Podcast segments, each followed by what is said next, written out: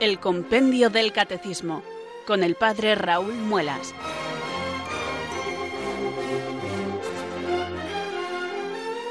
Muy buenas tardes, queridos oyentes de Radio María. Son las cuatro, las tres en Canarias. Bienvenidos a una nueva edición del programa El Compendio del Catecismo.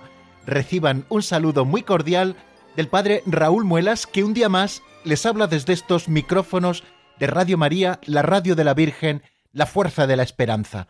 Bienvenidos.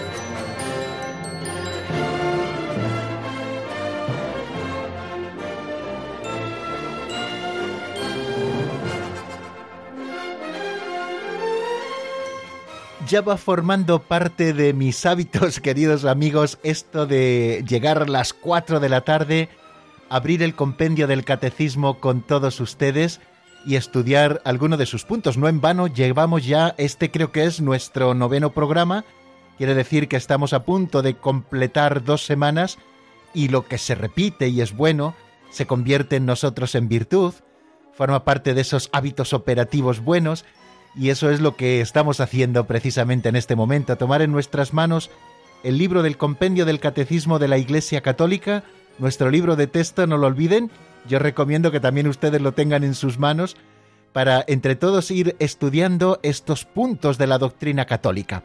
Y lo primero que tenemos que hacer, eh, así lo hacemos todos los días, es encomendarnos al Espíritu Santo para que sea Él quien abra nuestro entendimiento, y disponga también nuestra voluntad, nuestro corazón, para acoger esta doctrina y aceptarla en nuestra vida y que forme parte de ella, y así de una manera silenciosa nuestra existencia se convierta en un testimonio eficaz de vida cristiana que arrastre también a los demás a la verdad.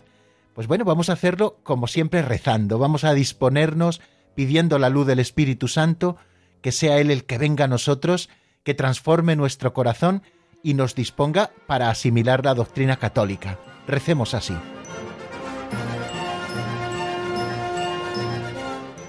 Ven Espíritu Santo, llena los corazones de tus fieles y enciende en ellos el fuego de tu amor.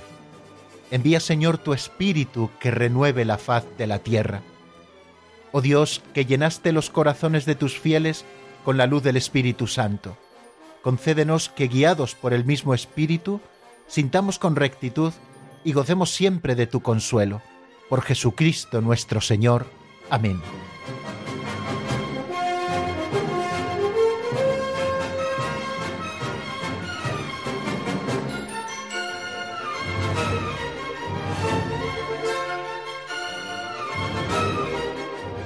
Y cada día también en nuestra rutina radiofónica, Comenzamos después de la oración con una pincelada de sabiduría. Son pequeñas historias con aplicaciones muy prácticas que pueden ayudarnos a nosotros a ir adquiriendo esa sabiduría evangélica. Lo hacemos teniendo como guía un libro que escribió don Justo López Melús, sacerdote operario diocesano fallecido hace unos años, creo que en el 2013, que se divulgó mucho en su momento y que creo que está bastante agotado el libro. Yo tengo algún ejemplar del mismo y las leo de vez en cuando y siempre pensé qué bonitas estas para, para el compendio del catecismo, para que nos preparen luego a recibir la doctrina, guiados siempre por esas buenas obras a las que las pinceladas nos llaman. Vamos a escuchar la de hoy que se titula El hortelano y su mujer.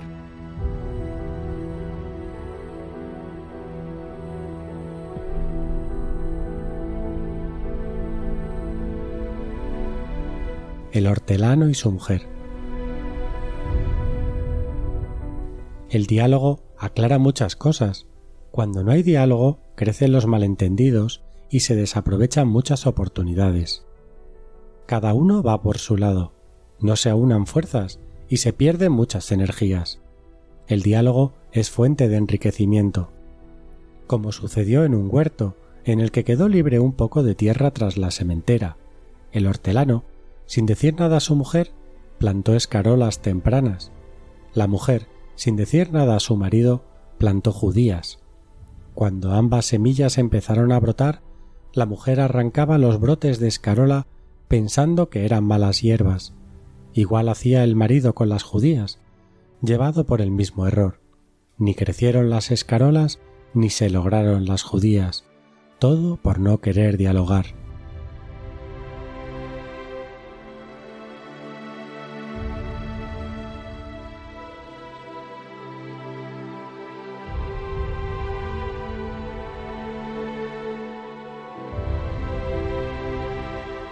Con esta sencilla historia del hortelano y su mujer que no se dijeron nada y acabaron arrancando las buenas plantas que los otros habían sembrado y todo por no dialogar, nosotros aprendemos una vez más la importancia y el valor del diálogo en nuestras vidas, sobre todo con las personas que tenemos más cercanas.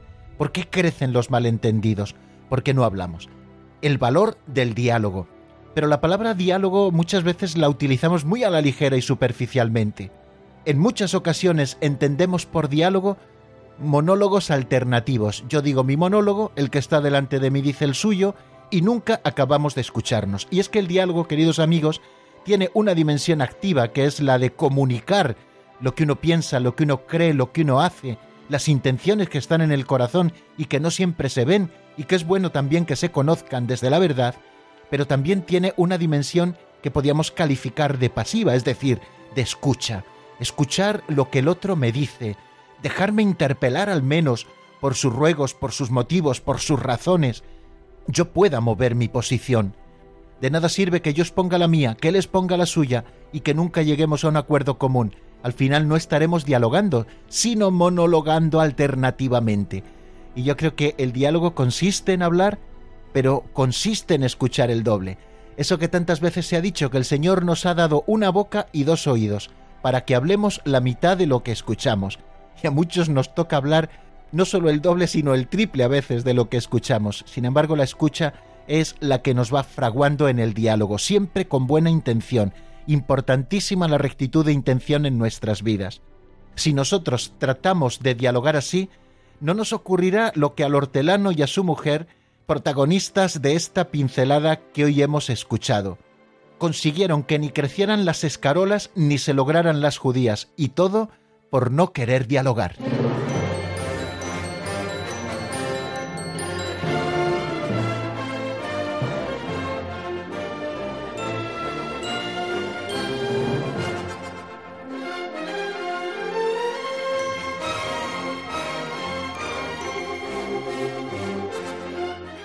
Y si me lo permiten amigos, vamos a hacer un pequeño repaso de lo que vimos ayer. Nuestro último programa lo dedicamos monográficamente al número 9 del compendio del Catecismo, cuál es la plena y definitiva etapa de la revelación de Dios. Después de haber visto en días precedentes esas etapas de los comienzos y luego las sucesivas etapas, llegamos a la plenitud de los tiempos, donde Dios nos lo revela todo no solo a través de mensajeros, sino enviándonos a su Hijo, de manera que revelador y revelación en este caso coinciden. En Cristo Jesús, palabra eterna del Padre, Dios nos lo revela todo. Nos decía así el catecismo, y así lo estudiábamos, que la plena y definitiva etapa de la revelación de Dios es la que Él mismo llevó a cabo en su Verbo encarnado, Jesucristo, mediador y plenitud de la revelación. En cuanto Hijo de Dios hecho hombre, él es palabra perfecta y definitiva del Padre. Con la venida del Hijo y el don del Espíritu, la revelación ya se ha cumplido plenamente, aunque la fe de la Iglesia deberá comprender gradualmente todo su alcance a lo largo de los siglos.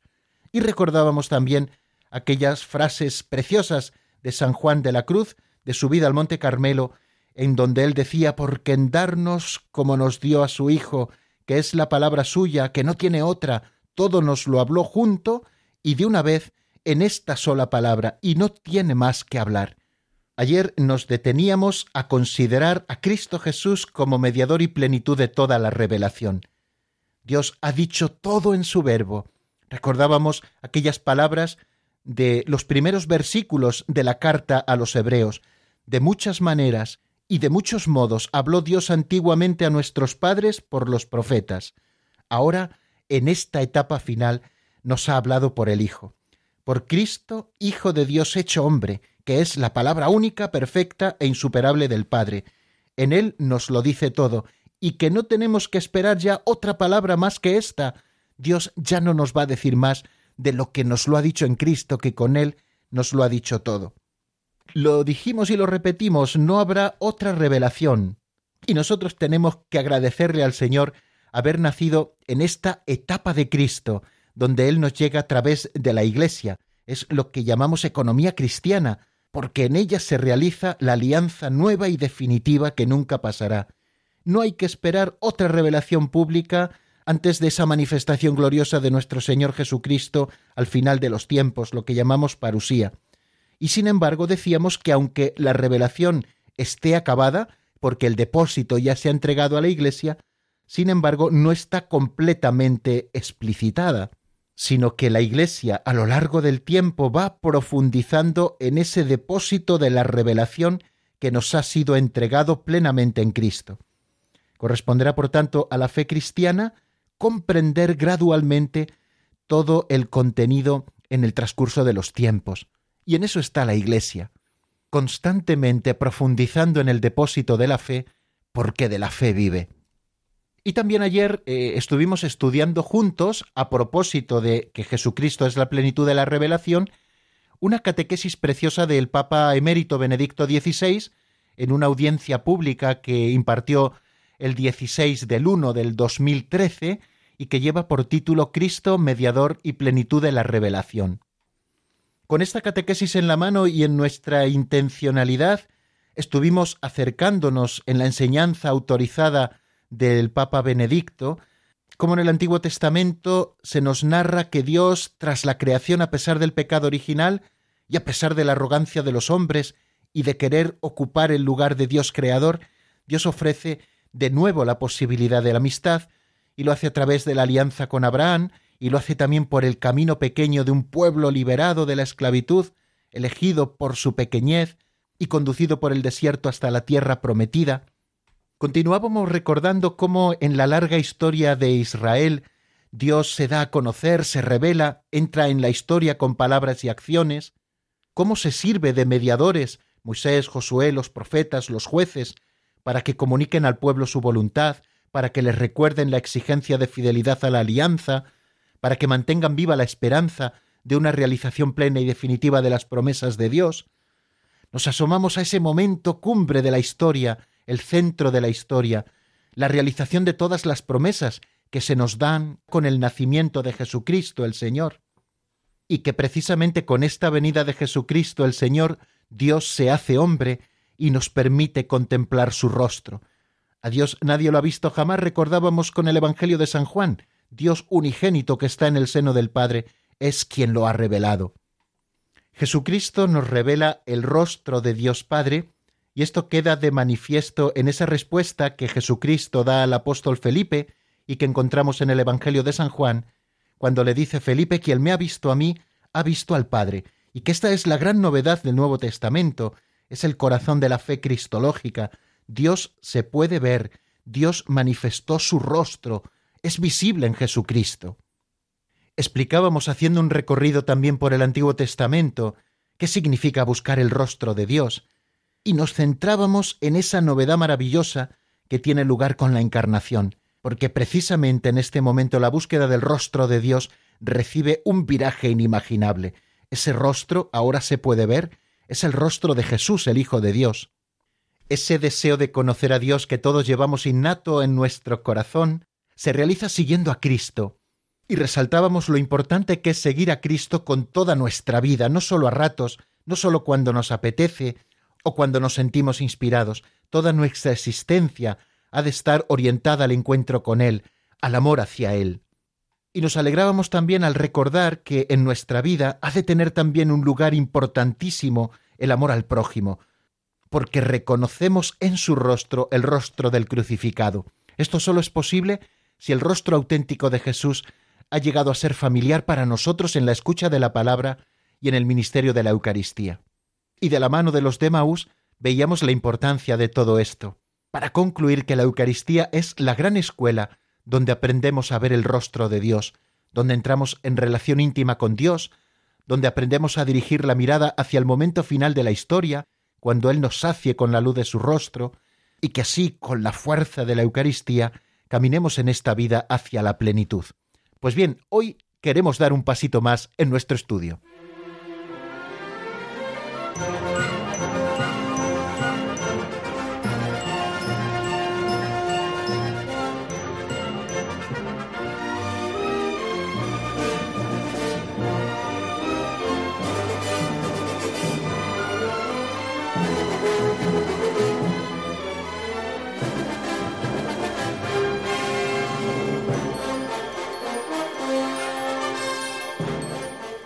Vamos a afrontar ahora el número 10 con el que cerramos un epígrafe, el de la revelación de Dios, en este capítulo segundo de la sección primera de la primera parte del catecismo. Parece un trabalenguas, ¿verdad? Pues ya me va saliendo con soltura. Bueno, es el número 10 que escuchamos en la voz de Marta Jara Martínez. ¿Qué valor tienen las revelaciones privadas?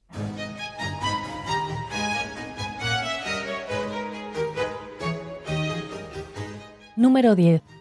¿Qué valor tienen las revelaciones privadas? Aunque no pertenecen al depósito de la fe, las revelaciones privadas pueden ayudar a vivir la misma fe si mantienen su íntima orientación a Cristo.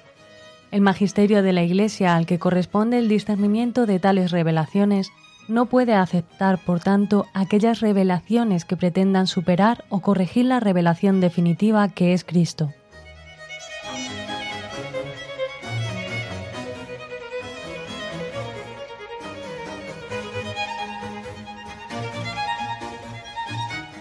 Aunque no pertenecen al depósito de la fe, hemos escuchado en la voz de Marta el contenido de este número 10, las revelaciones privadas pueden ayudar a vivir la misma fe si mantienen su íntima orientación a Cristo. O sea que pueden ayudar a vivir la misma fe las revelaciones privadas, no la revelación pública, ahora estamos hablando de las revelaciones privadas, pero si mantienen su íntima orientación a Cristo. ¿A quién le corresponde en la Iglesia la misión de juzgar si una revelación privada mantiene su orientación a Cristo o no? En la última parte del número lo hemos escuchado. El magisterio de la Iglesia, al que corresponde el discernimiento de tales revelaciones, no puede aceptar, por tanto, aquellas revelaciones, entre comillas, que pretendan superar o corregir la revelación definitiva que es Cristo.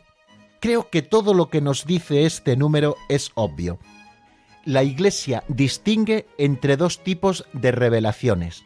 Lo que llamamos la revelación con mayúscula, que es ese plan de Dios salvífico a través del cual Él se comunica a los hombres a través de diversas etapas a lo largo de la historia, hasta llegar al momento de la plenitud en el que nos lo comunica todo en Cristo, y la Iglesia también habla de revelaciones privadas, que son comunicaciones que Dios hace a los hombres, que Dios hace a los fieles particularmente. A lo largo de los siglos ha habido revelaciones llamadas privadas, algunas de las cuales incluso han sido reconocidas por la autoridad de la Iglesia. Por ejemplo, revelaciones que recibe Santa Brígida sobre la pasión del Señor. Por ejemplo, revelaciones que recibe el Padre Pío sobre diferentes asuntos. Por ejemplo, revelaciones que la Virgen María hace a los pastorcitos de Fátima sobre diversos temas. Me atrevo a decir mucho más, aunque ahora lo estudiaremos un poquito más detenidamente. Revelaciones que Dios nos hace a cada uno de nosotros en el silencio de la oración y en la escucha de la palabra de Dios, esas mociones que el Señor nos va dando y que podemos considerar también revelaciones privadas, aunque no tengan elementos extraordinarios en su manifestación. Pues bien, estas revelaciones que llamamos privadas, en primer lugar, hemos de afirmar que no pertenecen al depósito de la fe. ¿Qué es eso del depósito de la fe? Creo que es buen momento este para que nosotros acotemos este concepto, el depósito de la fe, al que no pertenecen las revelaciones privadas, ojo, de manera que no obligan a nadie nada más que aquel que las recibe y le obligan moralmente. ¿El depósito de la fe qué es? Es ese tesoro de la revelación contenido en la Sagrada Escritura y en la tradición. Este tesoro ha sido confiado por Dios a su Iglesia para que con la asistencia del Espíritu Santo lo conserve y lo transmita y lo anuncie a los hombres como fuente de toda verdad salvadora y de toda norma de conducta. He leído la definición para ser un poco más preciso. El depósito de la fe es el tesoro de la revelación contenido en la Sagrada Escritura y en la tradición con mayúscula, no estamos hablando ahora de las tradiciones y de la tradición, que fue confiado por Dios a su Iglesia para que con la asistencia del Espíritu Santo lo conserve y lo transmita y lo anuncie a los hombres como fuente de toda verdad salvadora y de toda norma de conducta. Ese es el depósito de la fe, al que, repito, no pertenecen las revelaciones privadas. El depósito de la fe ¿Por qué se caracteriza? Esto irá saliendo seguramente un poquito más adelante. En primer lugar, por la inmutabilidad del dogma. El depósito de la fe no cambia porque nos ha sido entregado por Dios en su integridad en Jesucristo. Quiere decir que el depósito de la fe no cambia, es siempre el mismo porque Dios es el mismo ayer y hoy y siempre. Y como nos recuerda San Pablo, no os dejéis engañar por doctrinas complicadas e inútiles. Jesucristo es el mismo ayer, hoy y siempre, Dios no cambia, Dios no es hoy sí y mañana no, sino que Dios entrega el depósito de la fe, toda la verdad revelada a su Iglesia, para que con la asistencia del Espíritu Santo lo conserve, lo propague, lo difunda a los hombres, lo comunique, para que éstos también por la fe puedan sumarse a la salvación de Cristo. Luego, una primera característica del depósito de la fe es que es inmutable, que no cambia. Pero otra característica también, ojo que tenemos que tenerlo en cuenta del depósito de la fe, es el desarrollo homogéneo de la doctrina de la fe. Esa fe que es una y es un depósito en el, en el que está contenido toda la verdad, la Iglesia poquito a poco a lo largo de los tiempos va profundizando en él. De manera que a lo largo de la historia se han ido proponiendo nuevos dogmas, ¿Por qué? Porque antes no se creían y ahora son nuevos. No, no, porque la Iglesia los ha ido descubriendo en ese depósito de la fe por las distintas vías en que lo puede hacer. La revelación, por tanto, alcanza su plenitud en Cristo y queda completa en el periodo apostólico. Esa es la inmutabilidad del dogma. Pero la expresión doctrinal de esa plenitud puede configurarse de manera diversa a lo largo de la historia a medida que se profundiza en el depósito. La asistencia del Espíritu Santo aquí es fundamental. El Espíritu Santo está presente en la Iglesia. Y es Él el que garantiza que ese depósito vivo, que se va descubriendo según la luz que el mismo Dios nos da, permanezca siempre idéntico a sí mismo y no cambie. ¿A quién le toca interpretar auténticamente el depósito de la fe? Pues al magisterio vivo de la Iglesia. Y a nosotros, como fieles, tanto pastores como laicos, como religiosos, ¿qué nos toca? Pues creer con fe divina y católica todo aquello que se contiene en el único depósito de la fe encomendado a la Iglesia. Tenemos esa obligación de evitar siempre cualquier doctrina contraria a lo que la Iglesia Madre nos enseña. Pero a lo largo de los siglos, como estamos diciendo, ha habido también revelaciones privadas, algunas de las cuales como les decía, han sido reconocidas por la autoridad de la Iglesia. Pero ojo, estas no pertenecen al depósito de la fe. Entonces, ¿para qué están? ¿Cuál es su función? Lo leemos en el Catecismo de la Iglesia Católica, el de 1992. Dice que la función de las eh, revelaciones privadas no es la de mejorar o completar la revelación definitiva que es Cristo, sino la de ayudar a vivirla más plenamente en un momento concreto de la historia, en una cierta época, con unas circunstancias concretas. Por eso se dan precisamente esas revelaciones privadas, para que se pueda aplicar aquí y ahora, en un momento concreto, a la persona que le recibe, o aquellas personas que son positivamente influenciadas por esas revelaciones privadas en otras personas, para que les puedan ayudar a vivir con más plenitud esa fe que ya está completa porque así nos la ha entregado Dios en Jesucristo. Pero claro, esto hay que discernirlo y el carisma del discernimiento le corresponde a los pastores de la Iglesia. Y es este magisterio de la Iglesia, del Papa y de los obispos en comunión con él, escuchado también el sentir de los fieles, el sensus fidelium, es el que sabe discernir lo que en estas revelaciones constituye una llamada auténtica de Cristo o de sus santos a la Iglesia. Así pues, nunca podrán ser aceptadas revelaciones, entre comillas, lo he dicho cuando leía el texto del catecismo, que pretendan superar o corregir lo que ya se nos ha dado en Cristo en total plenitud. Es el caso de ciertas religiones no cristianas, eh, no vamos a entrar en este tema en este momento, porque también nos llevaría mucho tiempo y tenemos que seguir avanzando, quizá en algún otro momento del catecismo convenga hablar de ello, pero bueno, es el caso de ciertas religiones no cristianas, que muchas veces las acogemos con un sentido ecléctico porque vienen a completar no sé qué cosas, nada puede completar la verdad de Dios mismo revelada en Cristo, y esto hemos de tenerlo muy a la vista, frente a religiones o influencias esotéricas o místicas de otras religiones orientales que muy al estilo de la nueva era van entrando en nuestro pensamiento cristiano y al final acaban despojándole de la verdad. pero también es el caso de ciertas sectas recientes que se fundan en semejantes revelaciones que pretenden superar o corregir la revelación que es Cristo en su plenitud. Bueno, pues de momento creo que basta por ahora en este primer bloque de nuestro programa en el que explicamos un nuevo número del catecismo.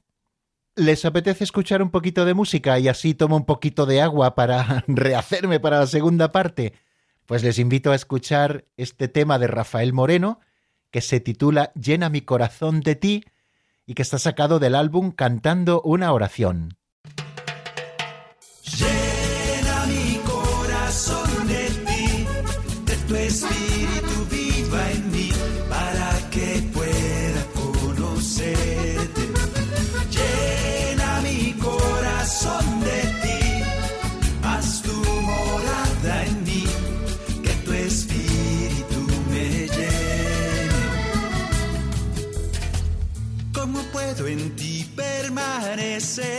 ¿Cómo puede mi corazón creer sin la fuerza que viene de lo alto? ¿Cómo puedo ser un adorador? Conocer el misterio de tu amor sin la fuerza de tu Espíritu Santo. Necesito de nuevo renacer, que renueves la llama de mi fe, espíritu me queme. Necesito, Señor, para seguir de tu gracia sobre mí, para poder decir tu nombre. Llena mi corazón de ti, que tu espíritu viva en mí, para que pueda conocerte.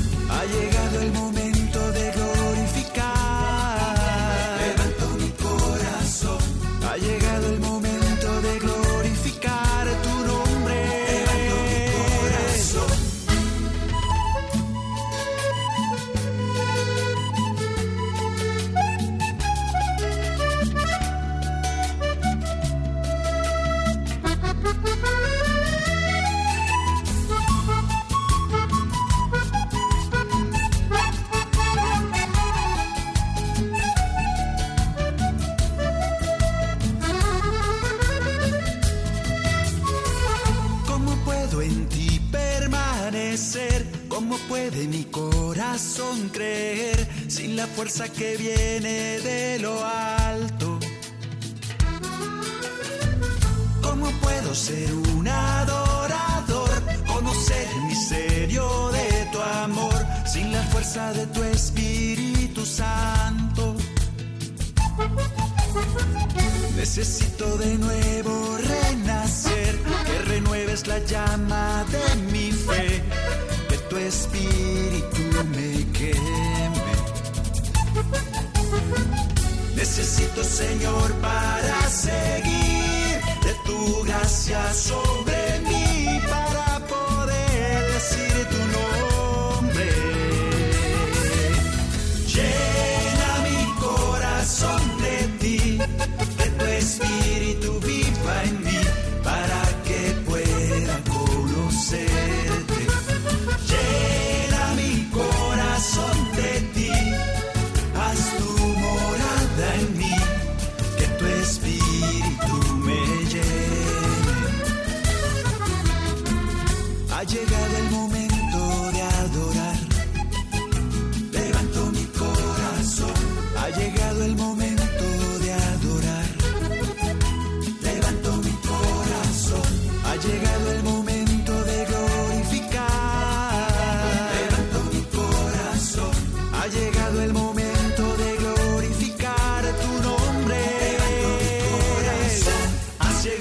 Jesús aquí.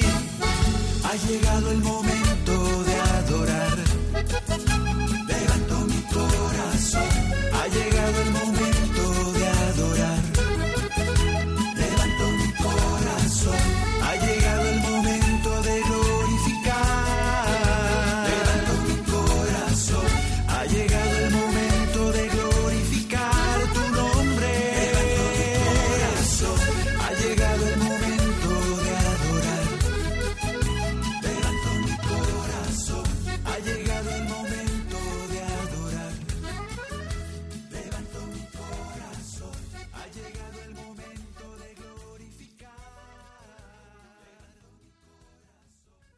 Están escuchando el Compendio del Catecismo con el Padre Raúl Muelas.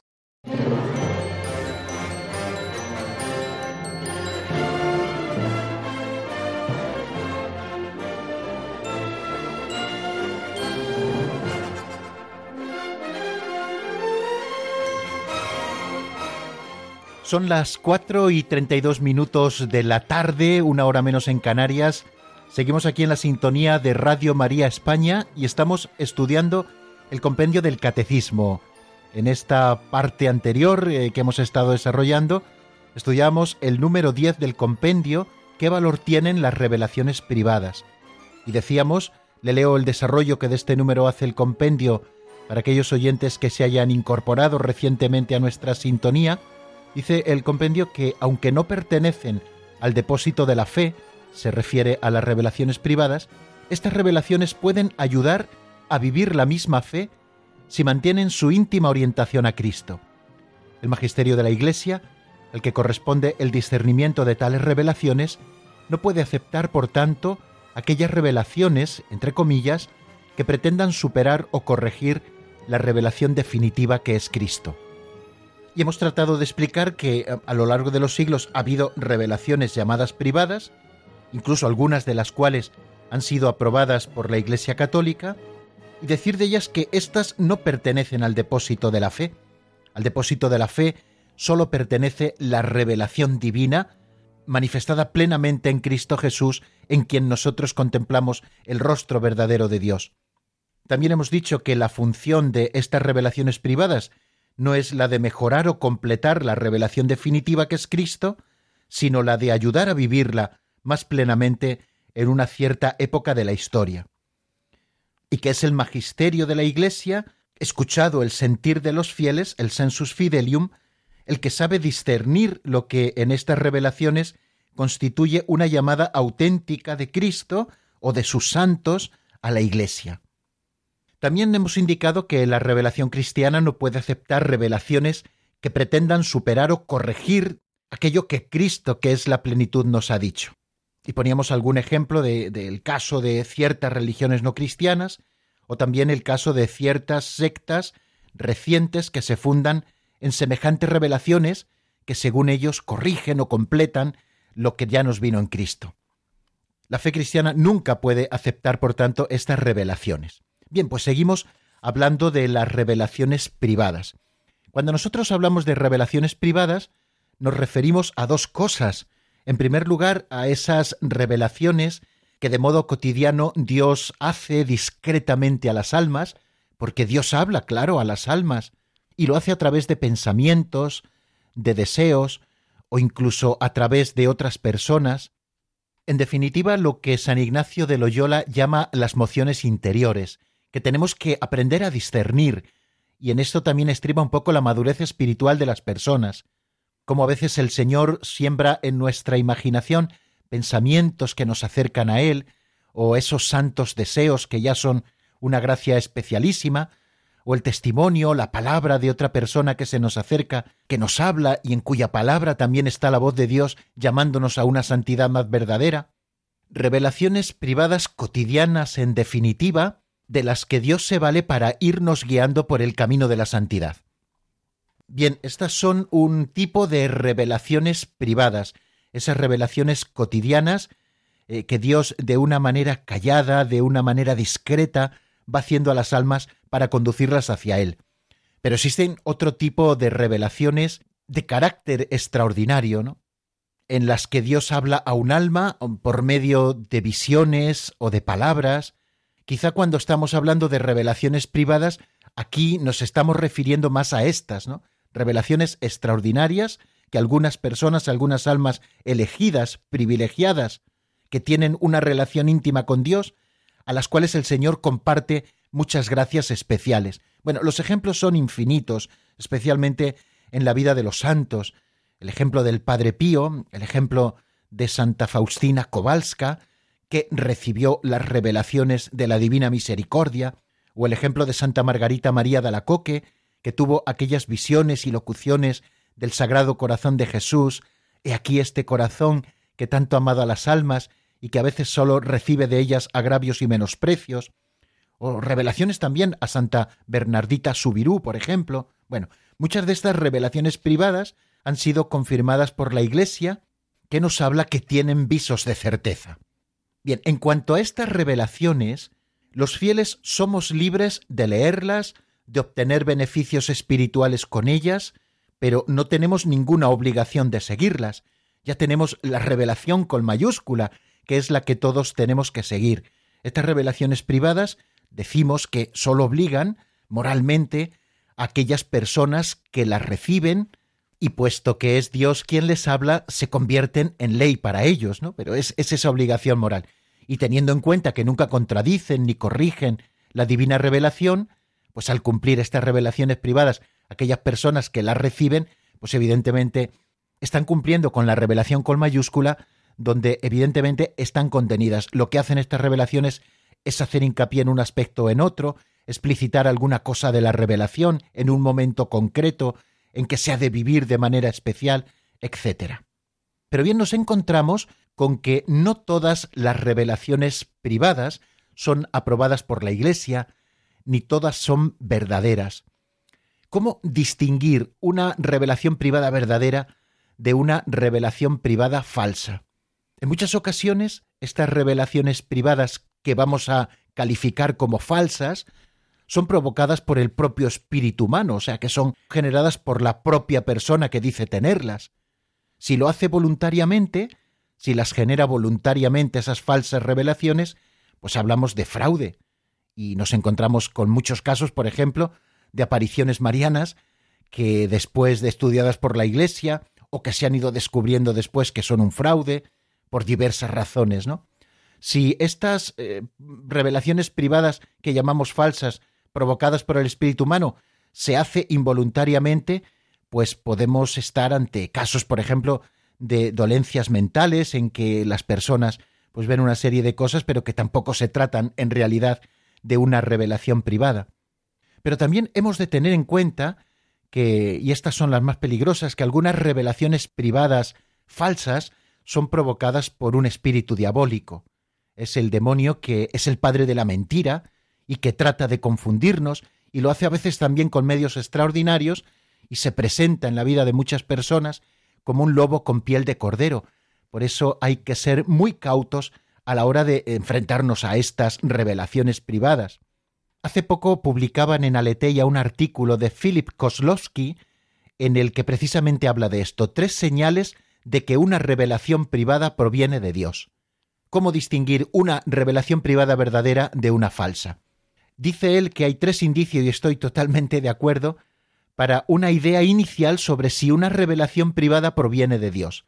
Tengamos siempre en cuenta, ojo, esto tenemos que tenerlo siempre a la vista, de que es la Iglesia la que tiene la última palabra a través de su magisterio, o bien del Santo Padre, o bien del obispo diocesano de aquel lugar donde se desarrollen estas revelaciones. Bueno, ¿cuáles son esos tres indicios para saber si es falsa o verdadera? Un primer indicio es la obediencia, que la persona que recibe la visión sea enteramente obediente a sus superiores, al Papa, a su obispo, a su superior religioso, al párroco. O sea que hemos de mirar si en la persona que recibe estas visiones existe o no obediencia a sus pastores legítimos. El padre Pío de Pietralcina, por ejemplo, tuvo muchas manifestaciones extraordinarias de este tipo, pero también sufrió muchas incomprensiones incluso de sus superiores. Y a pesar de esto, de que no siempre le creyeron incluso le tendieron trampas y le hicieron sufrir, sus propios superiores me refiero, él siempre dijo la voluntad del obispo es la voluntad de Dios. Y Santa Faustina Kowalska a este respecto añadió que Satanás puede incluso cubrirse con un manto de humildad, pero no sabe nunca cómo cubrirse con un manto de obediencia. Así que mucho cuidado cuando los supuestos visionarios se alejen de la comunión de sus pastores, no obedezcan a las indicaciones que éste les hacen, aunque a veces les duela, puede que no nos guste el juicio que haga un obispo sobre tal o cual revelación privada, o que incluso se sancionen revelaciones que luego han sido aprobadas por la Iglesia con el tiempo, recibiendo más luz. Sin embargo, Dios nos pide ser obedientes a aquellos que han sido constituidos en autoridad en la Iglesia y respetemos sus decisiones. Este es, amigos, un indicio muy claro de una verdadera o falsa visión o de una verdadera o falsa revelación privada.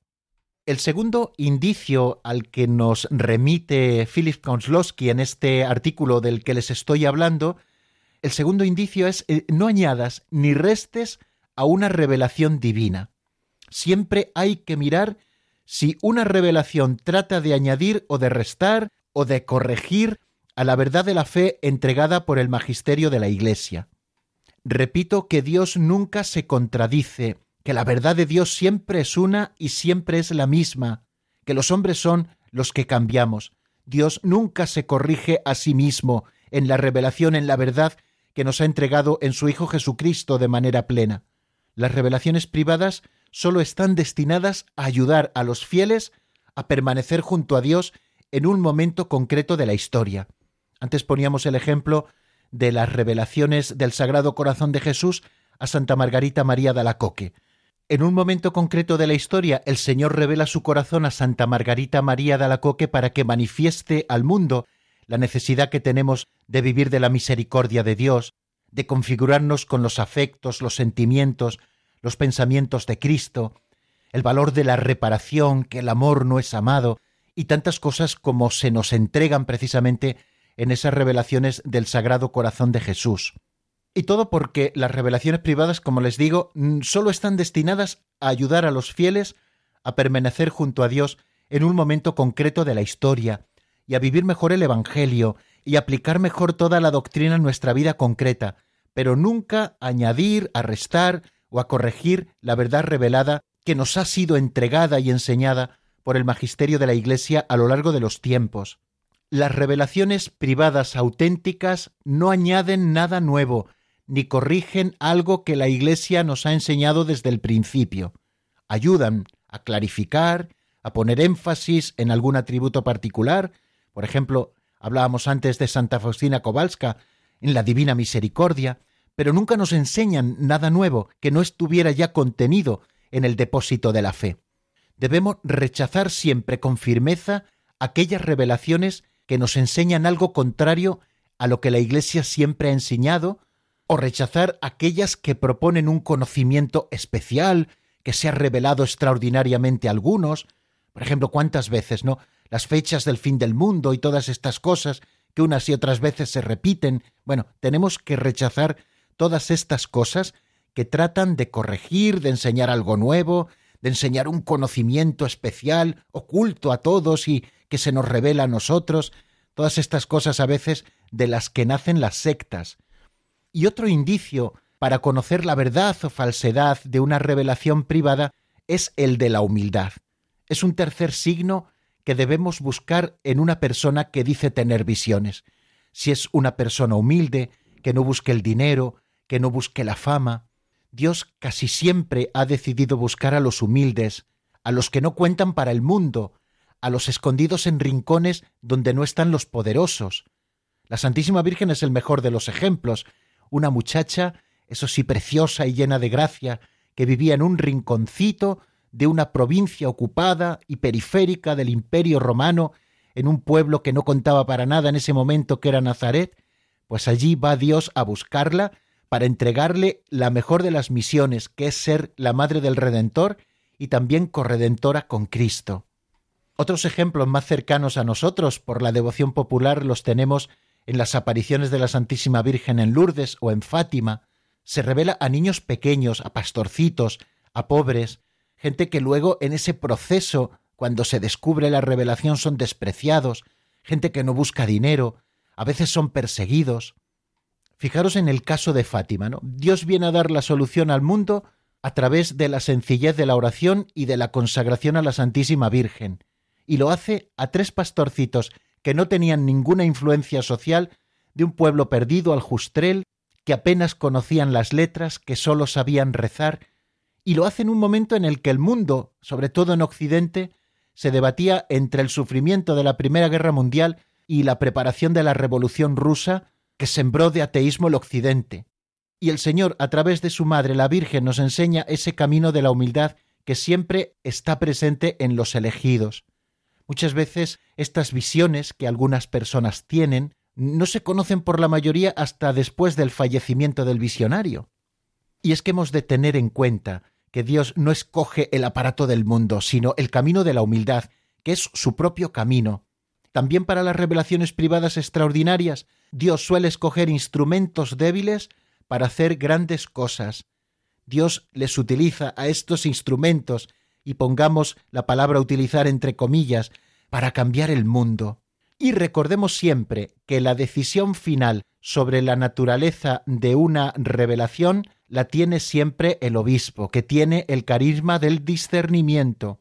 Recordemos nuevamente las palabras de San Pablo, no os dejéis engañar por doctrinas complicadas e inútiles, Tengamos siempre, por lo tanto, a la vista, porque bueno, todos podemos encontrarnos con revelaciones privadas, estos tres indicios que nos hablan de si una revelación privada puede o no ser verdadera, siempre por supuesto salvo el juicio de la Iglesia, de los obispos que, como les digo, tienen el carisma del discernimiento.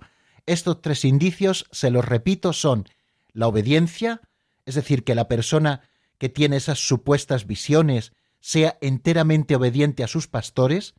Segundo, indicio, que no añada ni reste ni corrija nada a la revelación divina, a lo que la Iglesia Madre siempre nos ha enseñado, etc.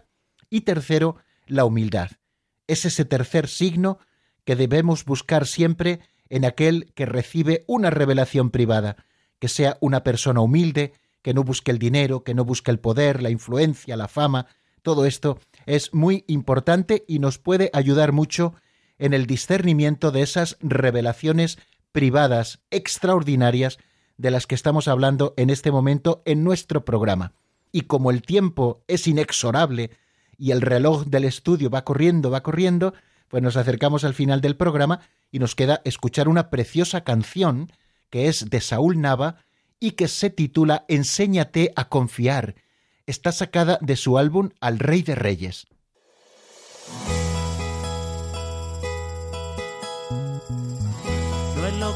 Tú piensas, no es lo que tú digas. El plan de Dios es diferente a lo tuyo. Ni los miles de golpes que te dé la vida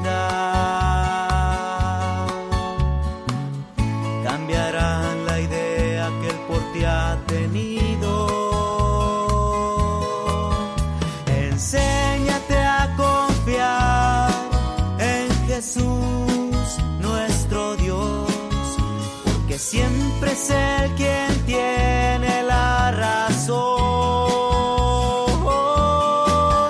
Enséñate a confiar en Jesús, nuestro Dios, porque siempre es el quien tiene la razón. Aunque pasen los días y las horas sean largas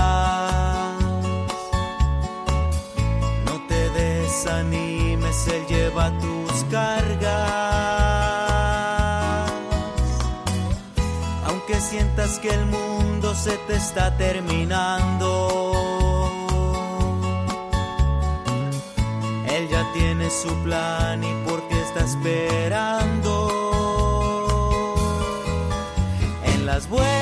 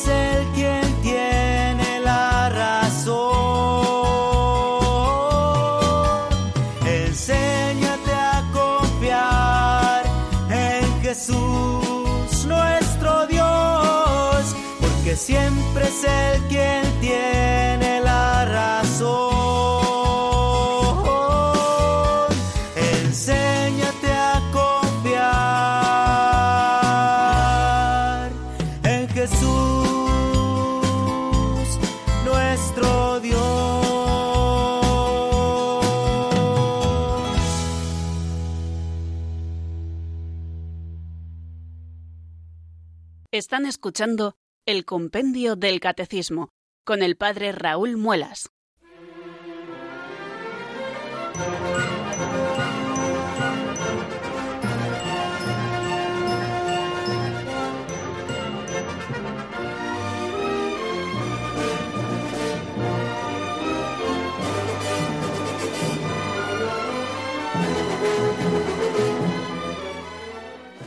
Bueno amigos, que nos vamos, que en un ratito subo al avión que me traerá rumbo a España de nuevo y mañana, si Dios quiere, espero que podamos abrir los teléfonos para que podamos disfrutar de esa conversación de aquellos que quieran llamar al 91005 9419.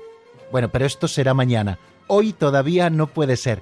Bueno, les deseo que pasen una buena tarde, una buena noche y enseguida eh, están dando las 4 de mañana para poder encontrarnos nuevamente aquí con este ambiente familiar, sencillo, que nos circunda y poder seguir compartiendo estas cosas de nuestra fe, lo que nos enseña el compendio del Catecismo de la Iglesia Católica. La bendición de Dios Todopoderoso, Padre, Hijo y Espíritu Santo, descienda sobre vosotros y permanezca para siempre. Amén. Hasta mañana si Dios quiere, amigos.